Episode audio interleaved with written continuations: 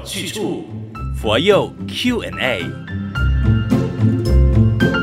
你好，我是李强，另外还有智炫法师。大家吉祥。我真的都在忙以下的这些事情哈，我到底应该怎么做？是要听长辈的话呢？当然，我更想从法师这里来了解清楚。OK。我听家里的长辈们都说啊，什么搬迁、动土、修缮、立墓碑啊，都要选一个良辰吉日的。可是，在佛教里面，我自己好像没有怎么听说过这种规矩，是我没有留意到吗？佛教其实有特别讲究吗？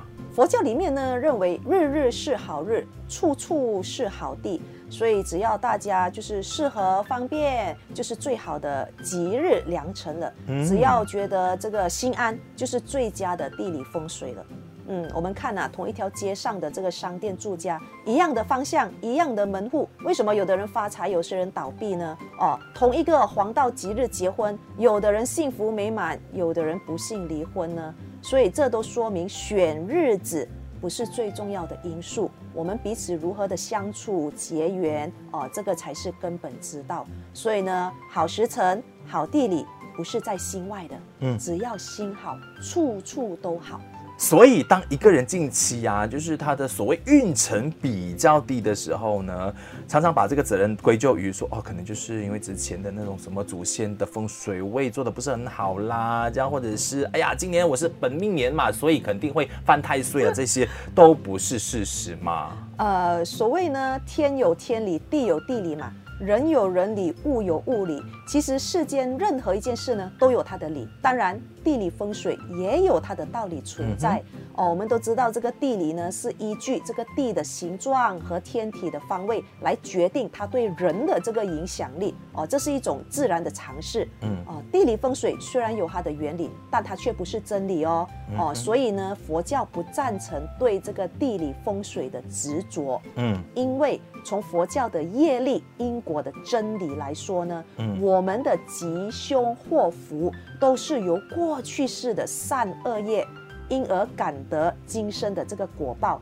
如果这个风水地理真的有这么神奇的力量，那每个人只要照着这个风水地理的安置方位，嗯、啊，这个每个人都应该可以发大财啊，嗯、幸福快乐的生活啊。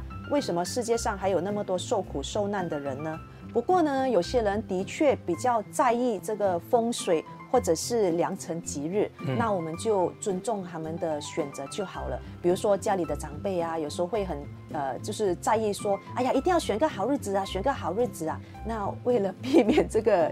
呃，鸡犬不宁。哎，对对对，我们就尊重他们嘛，就呃听他们的这个意见哦。但是我们自己呃非常清楚，说我们不执着于这个所谓的风水啊，或者是选日子，这样就好了。在佛教呢，也没有犯太岁对安太岁的这个说法哦，一切都是因缘果报，我们的命运呢就掌握在我们的手中。真的，所以调整好自己的心态就好了嘛哈。凡事你就是正念。正思的话，问题就一定能够迎刃而解吗？啊，正见很重要哦。在佛陀开示我们的八正道里面，嗯、第一个就是正见哦。当我们有了正见呢，我们就会有所谓的正思维啊、正语啊、正业这个种种的哦。所以，我们能够培养正确的观念，树立这个坚定的信仰哦。平时广结善缘，严持这个清净的戒律，不但呢不会为这个命运所控制。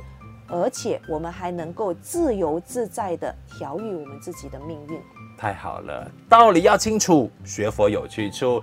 继续 follow 我们的 FB 马来西亚佛光山，或者是 IG 找 FGS underscore my 帖子下留下你在学佛时候的一些疑问。那这一个播放平台下的 link，你也可以点选进去匿名留言哦。今天谢谢智炫法师的分享，谢谢李强，下集见，下集见。